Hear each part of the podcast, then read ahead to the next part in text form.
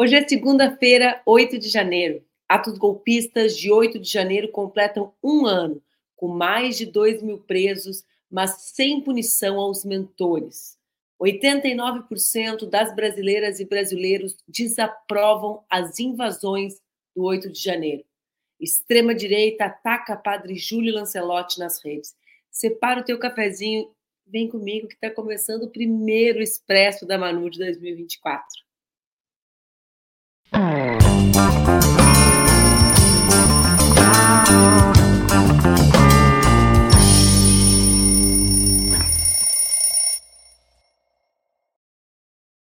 Bom dia, bom dia, bom dia. Está no ar mais um Expresso com a Manu, meu programa que acontece entre segundas e sextas-feiras, às 8 horas da manhã, aqui nas redes do Ópera Mundi, com transmissão simultânea nas redes Ninja. O Expresso, vocês já sabem, pode ser acompanhado ao vivo ou depois aqui nas redes e também no formato podcast. Esse é o nosso primeiríssimo Expresso do Ano da Graça de 2024. Sim, senhoras e senhores, nós tivemos um pequeno recesso e já voltamos mais cansadas do que antes. Voltamos todas. E vocês também. Bom dia, bom 2024 para aqueles e para aquelas que estão nos acompanhando aqui nas redes do Ópera, nas redes Ninja.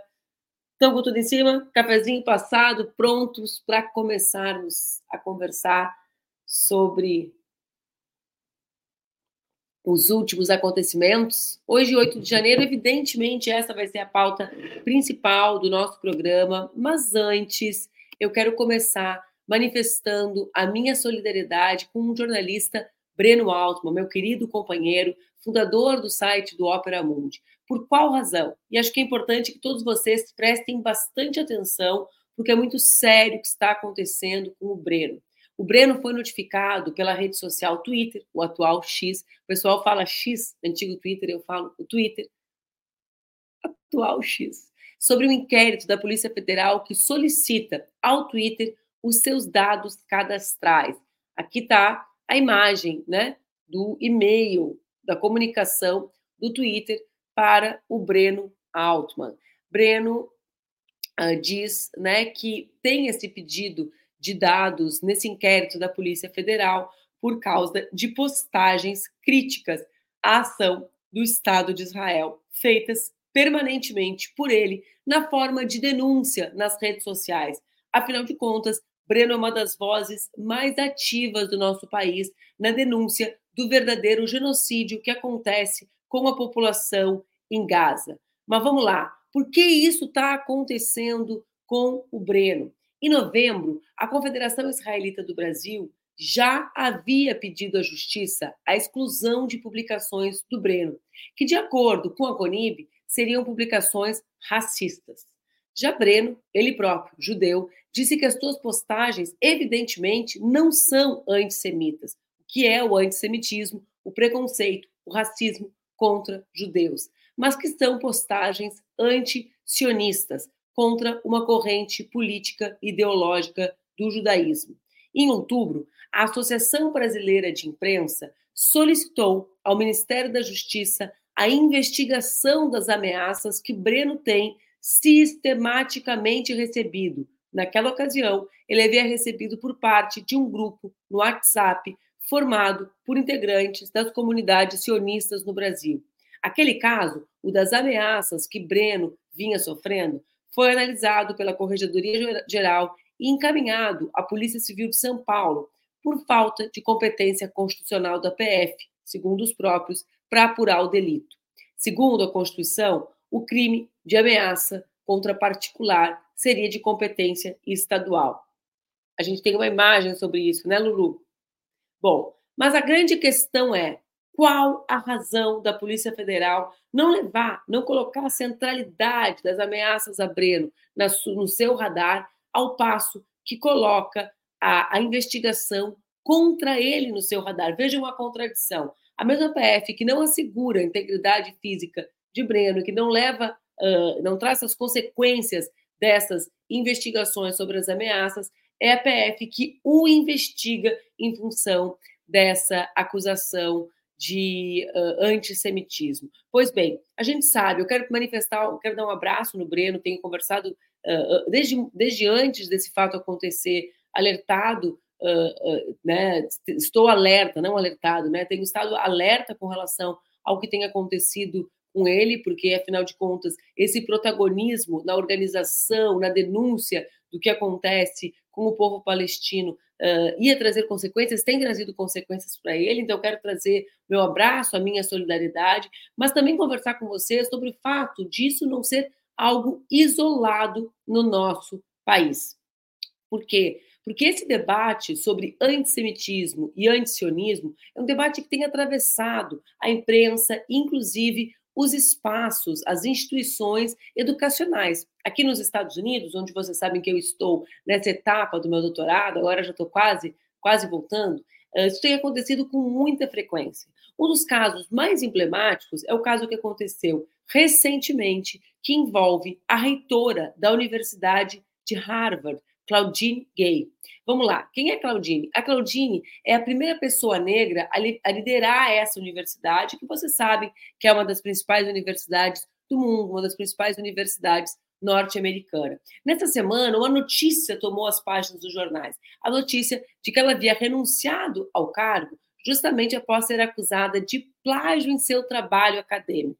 Claro, a pessoa vê a notícia de que a Claudine foi acusada de plágio no trabalho acadêmico, fica aquele constrangimento. Ela copiou o trabalho de alguém. O que, que isso quer dizer? Bom, alguns acadêmicos e acadêmicas uh, promoveram uh, diversos conteúdos sobre esse tema no plágio, do plágio no universo acadêmico. O plágio muitas vezes é uma citação mal feita, é a forma como alguém se refere ao trabalho de outro, sem mencionar explicitamente, mas o fato é que essa acusação constrangedora, que buscava constranger e que fez com que Claudine renunciasse, é uma acusação que ocorre depois de um longo processo que envolvia o debate sobre o que envolve o debate, ah, afinal de contas segue vivo, né, sobre as universidades norte-americanas permitirem aquilo que alguns membros da comunidade judaica têm chamado de antissemitismo, que são, na maior parte das vezes, manifestações em defesa do Estado palestino, manifestações contrárias ao genocídio da população palestina promovido pelo Estado de Israel com a cumplicidade, com o apoio do governo norte-americano. Nesse momento, no momento, eu vou atualizar os dados para vocês, como nós estávamos fazendo permanentemente no, durante o Expresso no ano passado. A ofensiva de Israel a Gaza completou três meses com mais de 23 mil mortes, 91% da população desabrigada. Esses 91% da população são mais de 2 milhões de pessoas. Como você sabe, a maior parte dessas 23 mil pessoas mortas são mulheres e crianças. Mulheres e crianças que estavam em 37.400 edifícios que foram destruídos no território palestino. Então, na realidade, o que a gente observa, eu tenho acompanhado com muita, muitíssima atenção esse debate sobre uh, antissemitismo e antisionismo, né, tem um conjunto de, de conteúdos sendo produzidos permanentemente, buscando explicar a diferença entre as duas questões, e o Breno no Brasil é o principal porta-voz disso, mas o que nós estamos acompanhando é uma manobra grandiosa de tirar o foco daquilo que a comunidade internacional tem que olhar, que são os 23 mil mortos, que são as crianças que estão sendo executadas, que é o verdadeiro genocídio do povo palestino. Buscam trazer essa discussão cobrindo, como se aqueles, como se as vozes que denunciam a barbárie promovida pelo, pelo Estado de Israel fossem vozes que trazem consigo o antissemitismo, o preconceito contra os judeus. Nós sabemos que não é verdade. No caso do Breno, chega ao ridículo, já que Breno, ele próprio, é um judeu. E é por isso que eu quero trazer aqui para vocês um abaixo assinado. Quem quiser manifestar sua solidariedade ao Breno, tem aqui no link, nos comentários, um abaixo assinado para expressar a sua, a sua solidariedade, o seu apoio, a, a, a sua indignação, né? Como diz um, um conteúdo que tem circulado na internet, fazendo alusão, vocês sabem aquelas plaquinhas que a gente marca para mostrar que não é robô, né? marque que você permanece humano, se solidarize com o povo uh, palestino. Bom, mas 8 é 8, hoje é 8 é 8. Olha, começou, ela já começou comendo as palavras. Então, já está na área dos comentários, já está na área dos comentários o abaixo assinado. Beleza, gente? Tem aí o abaixo assinado para que vocês possam se somar nessa luta, que é a luta em defesa do Breno, que é a luta em defesa da liberdade de expressão, que é a luta em defesa do jornalismo, mas que é, sobretudo, a luta em defesa da existência do povo palestino, né? da existência do, do povo palestino, da denúncia do verdadeiro genocídio que tem acontecido contra o povo palestino. Mas hoje é 8 de janeiro, e 8 de janeiro no Brasil será para sempre o dia de celebração da democracia, dia da celebração da manutenção da democracia, com atos em todo o território nacional. Vou compartilhar com vocês algumas das convocações dos atos. A gente tem aí São Paulo, concentração no MASP, Porto Alegre, concentração nos bancários. Tem um, tem conjunto de cidades, né? Acho que a Lulu, o José Igor passaram rapidinho, não consegui nem dar o serviço para vocês. Mas vocês estão vendo que tem Curitiba, tem no Rio, tem em BH, tem em Goiânia. Tem um conjunto de atos hoje organizados pela Frente Brasil Popular, pela Frente Povo Sem Medo, justamente dizendo que o Brasil se une em defesa da democracia. Uh, hoje também, às três da tarde, o Congresso Nacional vai sediar uma cerimônia para marcar um ano dos ataques golpistas de 8 de janeiro. Esse evento vai contar com a presença do presidente Lula, dos presidentes do Senado e da Câmara e também do presidente uh, do STF, Luiz Roberto Barroso. Governadores de todos os estados do Brasil foram convidados, mas oito deles não vão à cerimônia ou seja, os oito que não acharam que isso era, era relevante, né? Os oito governadores que não acharam que isso era a parte mais relevante do dia de hoje. Quem são esses governadores? Tarcísio, de São Paulo, dos republicanos, o próprio Ibanês, do DF. Né? Essa não participação do Ibanês, para mim, é emblemática, eu vou falar sobre isso uh, mais adiante. Gladson Cameli, do PP do Acre, Paulo Dantas, de Alagoas, o governador Ronaldo Caiado, Mauro Mendes, do Mato Grosso, Eduardo Riedel, do Mato Grosso do Sul, e também Ratinho Júnior, o governador do Paraná. As justificativas para as ausências dessas viagens são variadas, né? São de compromissos familiares, envio do vice, etc, etc, etc. Mas para começar a falar do 8 de janeiro, já estão com serviço, né? Brasília tem ato no Congresso, Povo Sem Medo e Brasil da Esperança tem uma, uh, manifestação nas ruas no, no, no Brasil inteiro, tem manifestação nas ruas, mas eu quero conversar com vocês um pouco sobre a repercussão, as análises do 8 de janeiro que foram feitas pelos personagens centrais daquela data.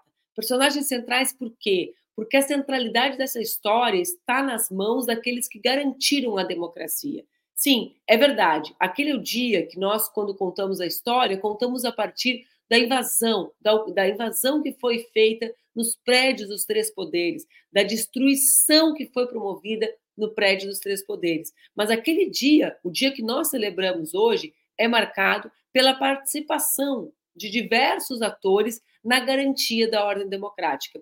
E eu quero começar compartilhando com vocês um trecho de uma entrevista, circulou bastante na internet, talvez vocês já tenham visto, mas um trecho de uma entrevista do ministro Alexandre de Moraes sobre os planos dos bolsonaristas para o dia 8 de janeiro do ano passado. Acho que esse vídeo é um vídeo que dá a exata dimensão de quem eram as pessoas que ocuparam a Praça dos Três Poderes, de quais suas intenções e do que o nosso país poderia ter virado se essas pessoas tivessem efetivado o golpe que tentaram promover naquela data. Vamos ver o vídeo do Alexandre de Moraes? Era num domingo, as forças especiais eh, viriam de Goiânia, 100 pessoas das forças especiais também eh, é um exagero, eh, mas viriam, me prenderiam e levariam para Goiânia. Essa era a primeira vertente.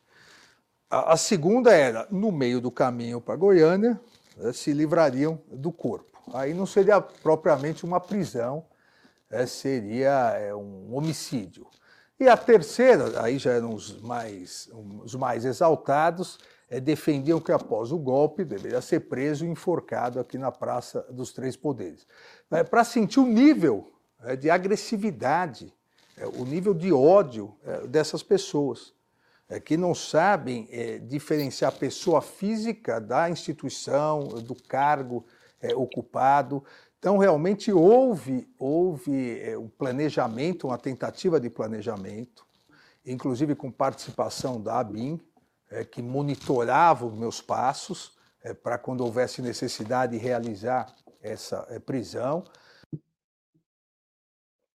O ministro Alexandre de Moraes também deu uma entrevista ao jornal Globo, na qual ele fala bastante sobre o tipo e as ameaças que sofrem as suas filhas, fazendo uma relação de algo que nós permanentemente falamos aqui no Expresso, né? Sobre a maneira como a extrema-direita se organiza também a partir das ameaças da misoginia, dos conteúdos misóginos direcionados às mulheres e às filhas, né? Sejam das parlamentares mulheres, como, como nós vimos comigo, vimos com a deputada Isa Lourenço, ou mesmo com as filhas do ministro, né? Que ele diz uh, nessa entrevista do jornal O Globo, que tem, enfim, né, que, que tem recebido diversas ameaças, quase sempre de cunho sexual. Os atos golpistas que completam um ano hoje deixaram, além, uh, além das ameaças, essa cena da, do enforcamento uh, foi o filho Conceição que foi agredido. Estou lendo os comentários de vocês aqui, tá, gente? É que o Expresso está rolando, como vocês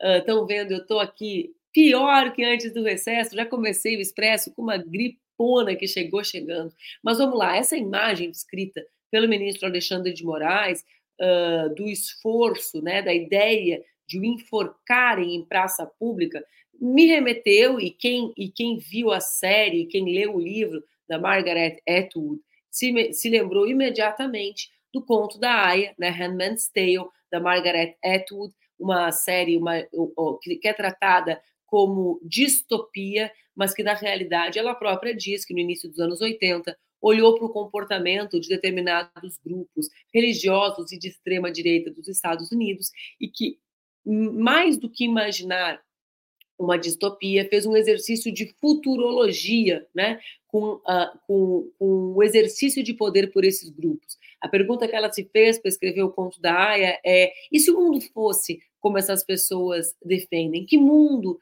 uh, seria esse? Bom, uh, as, as, cenas do enforcamento, né, como forma de punição, são permanentes naquela sociedade que é uma sociedade em que os homens odeiam as mulheres. Qualquer casualidade com a ideia de enforcamento de Alexandre de Moraes, com o roteiro, com a relação com o Handmaid's Tale, para mim não é uma mera casualidade. Realmente, essa turma buscava fazer do Brasil algo bastante parecido com a República de Gilead, ou Gilead, o mundo onde uh, o conto da Aya acontecia. Esses atos golpistas, uh, que completam um ano no dia de hoje, deixaram também um rastro de destruição material nos principais prédios públicos de Brasília. Esses ataques resultaram em um prejuízo de 12 milhões de reais aos três poderes, de acordo com o Supremo Tribunal Federal. Em um ano,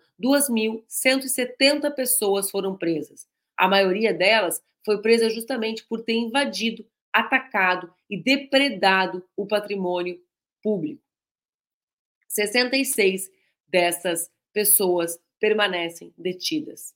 A Procuradoria-Geral da República denunciou 1.413 pessoas pelos atos antidemocráticos, dos quais 30 foram condenados por crimes como golpe de Estado, e outras 29 devem ser julgadas até fevereiro.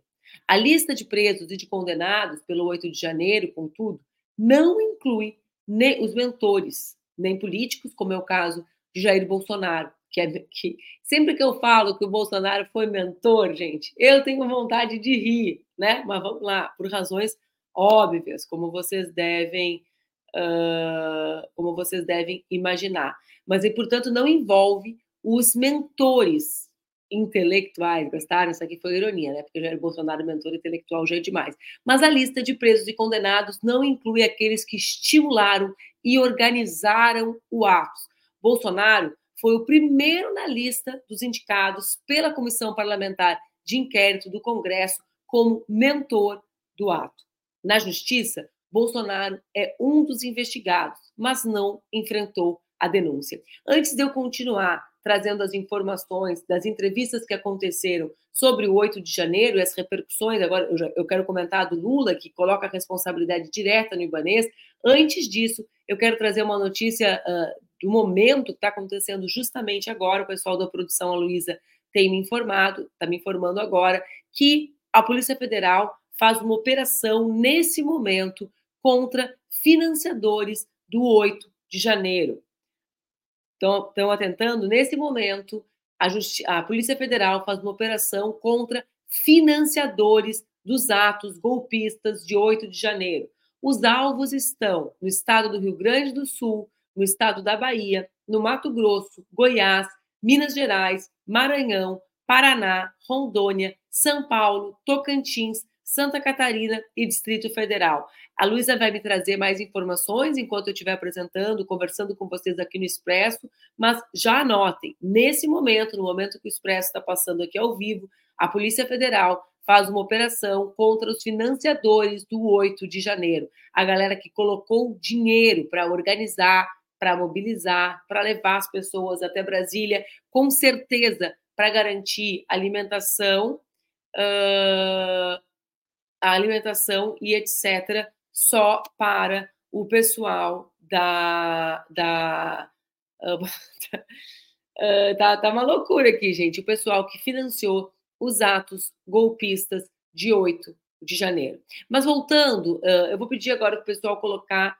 um vídeo que, de um trecho da entrevista do presidente Lula sobre o 8 de janeiro. Eu estava Bora no lá? hotel assistindo, que eu fui diplomado eu estava no hotel assistindo eles queimando o ônibus, queimando o carro, e a polícia acompanhando sem fazer nada. Havia, havia, na verdade, um pacto entre o ex-presidente da República, entre o governador de Brasília e a polícia, tanto a polícia do Exército quanto a polícia do DF. Isso havia, porque aquilo não, inclusive com policiais federais participando, ou seja, aquilo não poderia acontecer se o Estado não quisesse que acontecesse. Acho que pode tirar. Uh, essa entrevista do presidente Lula tem uma, uh, uma frase né, que é bastante interessante, que é quando ele coloca diretamente a responsabilidade sobre o que aconteceu na cumplicidade do governador do Distrito Federal, né? Ou seja, como um dos responsáveis pelo que aconteceu. Ele diz que havia um pacto entre Bolsonaro, o Ibanês, o governador do DF, a polícia do DF e a polícia do Exército nos ataques a Brasília. Além disso, atenção aqui, né?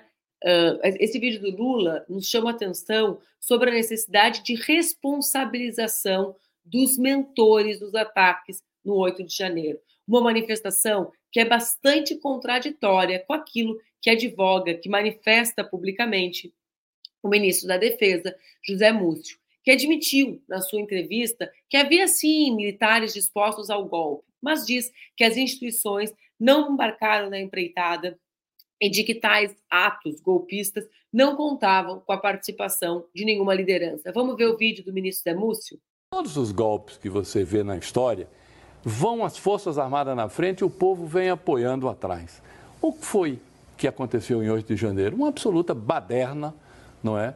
Patrocinada por alguns irresponsáveis, não havia uma liderança, não havia uma palavra de ordem. Era como se agências de turismo tivessem convocado desavisados para irem a Brasília para fazer aquele quebra-quebra. Não havia um líder, não há um responsável. Você repara isso que foi condenado agora a 17 anos. O perfil dele, quem é aquele cidadão? Esses outros que estão na fila, quem são eles? São figuras que quiseram ir a Brasília. Eu tive com algum, quer dizer, assisti alguns deles lá naquela noite eram pessoas sem a menor expressão. Me desculpem, lá haviam senhoras, haviam pessoas jovens. As senhoras que queriam visitar o Planalto foram lá fazer quebra-quebra, como se pudesse mudar o, o, o, o, o resultado das eleições. Agora, não se viu uma nota de nenhum comando militar, uma nota de um general, uma nota de ninguém da reserva. A postura das Forças Armadas foi uma postura absolutamente irresponsável. Vejam, né? Os militares decidiram, o Exército concluiu o trabalho de investigação interna, punindo apenas dois militares pela participação nos atos golpistas de 8 de janeiro. Um foi punido com 13 dias de prisão e o outro com uma advertência. As, as manifestações do ministro Zé Múcio, que são manifestações sempre lidas como manifestações daquele que tenta contemporizar, apaziguar a relação entre os quartéis e o presidente Lula, é uma manifestação, eu diria, frontalmente contrária às manifestações da maior parte do governo, que reivindicam né, que haja a apuração e a, a prisão e a punição dos mentores envolvidos na organização dessa ameaça, desse golpe à democracia, esforço, né? Agora percebam algo aqui, né? O esforço, ele é um esforço também para colocar uma espécie de cordão sanitário, ou seja, nessa, nesses debates no aquecimento das emoções, o que vale e o que não vale, o que pode e o que não pode. A punição, a exigência de punição aos envolvidos é a construção desse cordão, da ideia de que sim, na democracia o debate pode, pode, a divergência pode, pode, né? a liberdade de imprensa existe, existe, mas não pode ameaçar a própria democracia como esses cidadãos, essas cidadãs e os mentores, aqueles que organizaram e que financiaram, uh, têm que assumir a responsabilidade por isso. Né? É, é, a defesa da democracia aconteceu no 8 de janeiro, mas segue acontecendo, né? Segue acontecendo. Uh, antes de trazer os dados da pesquisa Quest, eh, que trouxe ontem de noite, né? Eu recebi ontem de noite da Quest, a pesquisa que fala sobre a avaliação dos brasileiros sobre os atos antidemocráticos de 8 de janeiro, eu quero atualizar vocês né, sobre a operação da Polícia Federal, Operação Lesa Pátria, que mira suspeitos e fomenta ataques golpistas às sedes dos três poderes, né? O que, que é então? Ela tá, a Operação Lesa Pátria é essa operação que cumpre 46 mandatos de prisão e dois, não, vamos lá, repete tudo. 46 mandatos de busca e apreensão e dois mandatos de prisão preventiva. É mandados, tá, gente? Só para vocês saberem, toda vez eu falo errado, eu misturo o mandado de prisão com mandato parlamentar. É uma confusão grande que eu faço com a língua portuguesa quando eu estou lendo as informações de última hora. Mas estão atualizando essa operação, a Operação Lesa Pátria, está acontecendo agora no dia 8 de janeiro, né, nesse momento, são 46 mandados de busca e apreensão e dois de prisão preventiva para aqueles que organizaram o financiamento dos atos golpistas do dia 8 de janeiro. Vamos lá, vamos falar sobre a pesquisa da Quest. Quero falar com vocês sobre ela para que a gente possa entender né, que, a despeito da manutenção dessa grande polarização na sociedade brasileira, essa pesquisa divulgada ontem nos mostra que 89% dos brasileiros reprovam a depredação acontecida no 8 de janeiro e 6% dizem abertamente que aprovam os atos em Brasília. A gente está aí com um dos gráficos dessa pesquisa. No primeiro levantamento do Instituto sobre o tema, que era em fevereiro do ano passado, menos pessoas aprovavam né, no calor das emoções, 94% das pessoas reprovavam e 4% aprovavam. Na nova pesquisa, entre os eleitores de Lula, 94% desaprovam, 4% aprovam. Entre os eleitores de Bolsonaro, 11% das pessoas aprovam. A Quest entrevistou 2.012 pessoas entre os dias 14 e 18 de dezembro de 2023 a margem de erro dessa pesquisa é de dois pontos percentuais. Antes da gente acabar o expresso de hoje, eu quero conversar rapidamente com vocês sobre um tema que dominou a agenda uh, política da cidade de São Paulo, mas do Brasil como um todo. Por quê? Porque os ataques que foram dirigidos uh, pela extrema-direita ao padre Júlio Lancelotti são ataques. Por que, que eu digo que mobilizou, em primeiro lugar, a cidade de São Paulo? Né? Promovidos por um vereador da cidade de São Paulo. Esse vereador se chama Rubinho Nunes, ele é fundador do MBL, hoje ele é do União Brasil, e ele tentou construir uma CPI para investigar, ele chamava de CPI das ONGs, mas uma CPI para investigar a atuação da pastoral onde atua o padre Júlio Lancelotti, que coordena a pastoral Povo da Rua da Arquidiocese de São Paulo. Que, que o padre Júlio faz nessa, nessa pastoral? Atende a população em situação de rua, com forte atuação na região central da capital. Quando eu digo que tinha foco na cidade de São Paulo, é porque essa CPI do vereador Rubinho Nunes era uma CPI da base do, do governo de São Paulo, da base da prefeitura, do prefeito Ricardo Nunes. Qual era a intenção dessa CPI? A intenção dessa CPI era buscar vincular, né, buscar criar irregularidades artificialmente. Eu vou conversar com vocês sobre as fake news dirigidas ao Padre Júlio agora, mas para quê? Para incidir na disputa eleitoral de São Paulo para tentar, né, a partir dessas falsas acusações, incidir na disputa eleitoral de São Paulo. Óbvio, a repercussão nas redes foi muito grande, sete vereadores retiraram suas assinaturas e a CPI perdeu o apoio necessário para dar início aos trabalhos. Mas os ataques ao Padre Júlio não encerraram aí. Como vocês sabem, aquele grupinho né, que organiza uh, diversos conteúdos falsos para a internet e que busca, a partir disso, perseguir, destruir a vida das pessoas, publicou vídeos com conteúdos falsos, produzidos com uso da inteligência artificial, que associa o padre Júlio à pedofilia e outras baixarias das redes. Eu quero trazer para vocês uma explicação muito precisa. Quem não segue a Letícia Cesariano, faça isso no Twitter uma explicação da Letícia, da professora de antropologia Letícia Cesariano, sobre essa, sobre essa situação que vive o Padre Júlio. A gente, a gente, racionalmente, quando trabalha com desinformação, pensa assim, né? Bom, tinha uma CPI, a CPI caiu fora, porque a nossa pressão conseguiu fazer com que os parlamentares retirassem as assinaturas, certo? Certo, é verdade, não vai mais ter CPI, os parlamentares retiraram as assinaturas. Será que a gente teve uma grande vitória por causa disso? Será que acabou o debate? Será que o padre Júlio saiu, eh, digamos assim, fortalecido? Muitas vezes as pessoas falam, né? Ah, essa onda de solidariedade fortalece o padre Júlio. Vamos lá. É, vamos lá, porque é importante vocês pensarem essa situação a partir do padre Júlio, inclusive para refletirem sobre como vocês o inconsciente, o subconsciente de vocês se relaciona com o conjunto das fake news, não só sobre como a direita se relaciona com as fake news, mas como, sobre como pessoas como vocês que estão assistindo aqui o Expresso se relacionam com esse tipo de conteúdo. Bora falar sobre isso? Deixa eu só dar um golinho no meu café aqui. Bom, a professora Letícia Cesariano, ela fala que o algoritmo das redes, como a gente sabe, tende a funcionar como uma forma estendida da mente dos seus usuários. Dessa maneira, o algoritmo mexe diretamente com o nosso nível subconsciente, ativando o nosso lado afetivo.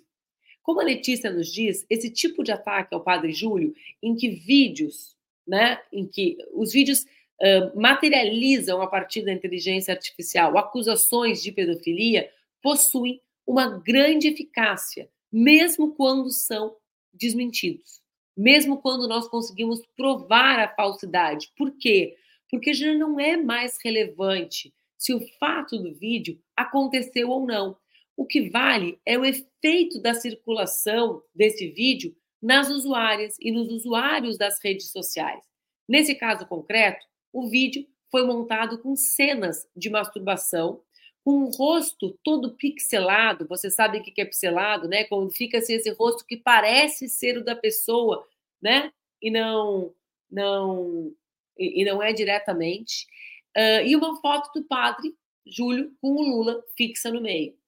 Nesse sentido, independente da gente acreditar ou não no conteúdo do vídeo, a gente está automaticamente fazendo uma associação no nosso cérebro entre Padre Júlio, Lula, masturbação e pedofilia. Vocês entendem? A primeira vez que eu pensei sobre isso foi no prefácio de um livro, que eu escrevi um livro e o Felipe Neto foi convidado para fazer o prefácio. E ele registra isso. Ele registra que, mesmo sabendo que eram mentiras os conteúdos sobre o Jean Willis e sobre mim, ele não conseguia não nutrir uma antipatia, uma ideia de que nós éramos muito radicais, uma ideia de que uh, nós não precisávamos ter ido muito além. Porque, ao fim e ao cabo, os conteúdos que circulam sobre as pessoas vão criando camadas no nosso subconsciente e vão deixando registros. É como se ele deixasse pegadas, mesmo em quem não acredita. Então, de um lado, a gente tem ganhamos numa etapa da batalha, né? Porque conseguimos proteger o Padre Júlio.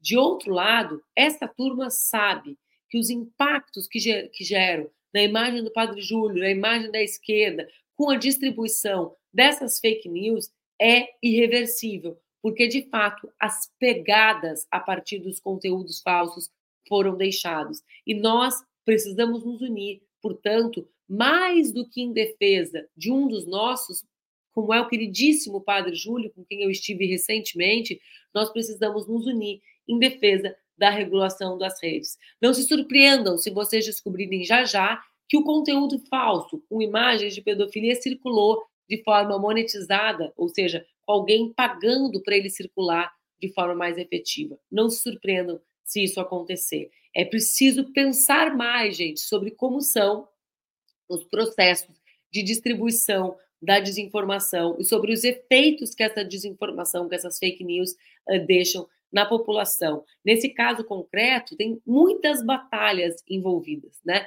Mas a principal delas é o esforço dessa turma para tentar minimizar a força do Padre Júlio e atingir aqueles que lutam em defesa da população em situação de rua, em defesa da dignidade dessas pessoas, em defesa da ideia da existência com dignidade dessas, dessas pessoas. Meu abraço solidário ao Padre Júlio, né? E, a, e, a, e o nosso alerta aqui no Expresso para que nós todos atentemos com esses verdadeiros esquemas de distribu distribuição de fake news que são no Brasil monetizados e que precisam ser enfrentados pelo Estado a partir da ideia de uma regulação das plataformas e da construção de, uh, de alternativas né, para que o nosso país uh, enfrente isso de frente. Antes de encerrar o programa de hoje, eu quero terminar. Nós começamos o programa de hoje com a nossa solidariedade ao Breno, né, pela perseguição que tem sofrido, por denunciar o verdadeiro genocídio que enfrenta o povo palestino. Né? O programa fala do 8 de janeiro e também uh, dos ataques ao Padre Júlio. Por que, que eu estou fazendo essa retrospectiva? Para dizer que tem dias né, que todas as informações uh, nos trazem tristeza, mas nenhuma dessas informações é tão triste quanto uh, a execução, o assassinato da artista venezuelana Julieta Hernandes Martinez em território brasileiro no mês recentemente, né, na virada do ano. Julieta, que era uma palhaça, né, e que coisa mais triste do que ver alguém que levava alegria que vivia no nosso país desde 2015, se apresentando como palhaça Jujuba, que viajava o país inteiro, eh, integrando um grupo de mulheres que, que viajavam de bicicleta pelo país, e teve seu corpo encontrado no sábado em Presidente Figueiredo, um município do estado do Amazonas. Julieta estava indo para a Venezuela para encontrar a família. A Polícia Civil do Amazonas prendeu um casal suspeito do assassinato da Julieta. O crime aconteceu por conta do roubo de celular da artista, aliado a uma briga do casal por ciúmes. Julieta teria sido estuprada pelo homem e mor morta pela sua esposa. Bom, eu quero. A Julieta veio nos trazer alegria e o que ela recebeu foi a lembrança de que o Brasil é um país que odeia as mulheres livres, né? E que a misoginia amplamente divulgada, uh, efetivamente estimulada pela extrema direita nos últimos anos, uh, encontrou terreno fértil nesse país que tirou a vida e a alegria da palhaça Julieta. O meu abraço para todos os familiares, para todos os amigos, para a comunidade, para a trupe né, de amigos e amigas da Julieta. O Expresso fica por aqui no dia de hoje. Eu espero que a gente se reencontre amanhã, às 8 horas da manhã, aqui nas redes do Opera Mundi, nas redes Ninja e agora Surpresa! Tivemos a nossa primeira transmissão no Instagram. Espero que nós continuemos nos encontrando também no Instagram. Quem perdeu, quem quiser assistir no formato podcast, também está liberado já já. Um beijo, uma boa semana para vocês. Mais uma vez, um feliz 2024. Que seja um ano de muita luta, luta em defesa da paz, né? Como diria Carlos Drummond de Andrade, o outro nome da paz é justiça social. Luta por vitórias nas eleições municipais, afinal, o nosso povo vive nas cidades. Essa é sempre a batalha mais importante, a batalha que nos conecta, que conecta as nossas ideias, ideias do campo progressista, com, os, com as mulheres e com os homens trabalhadores que vivem nas cidades, nos bairros, que enfrentam ali as contradições das suas vidas marcadas pela exploração e também pela felicidade de existir. Um beijo grande, até amanhã.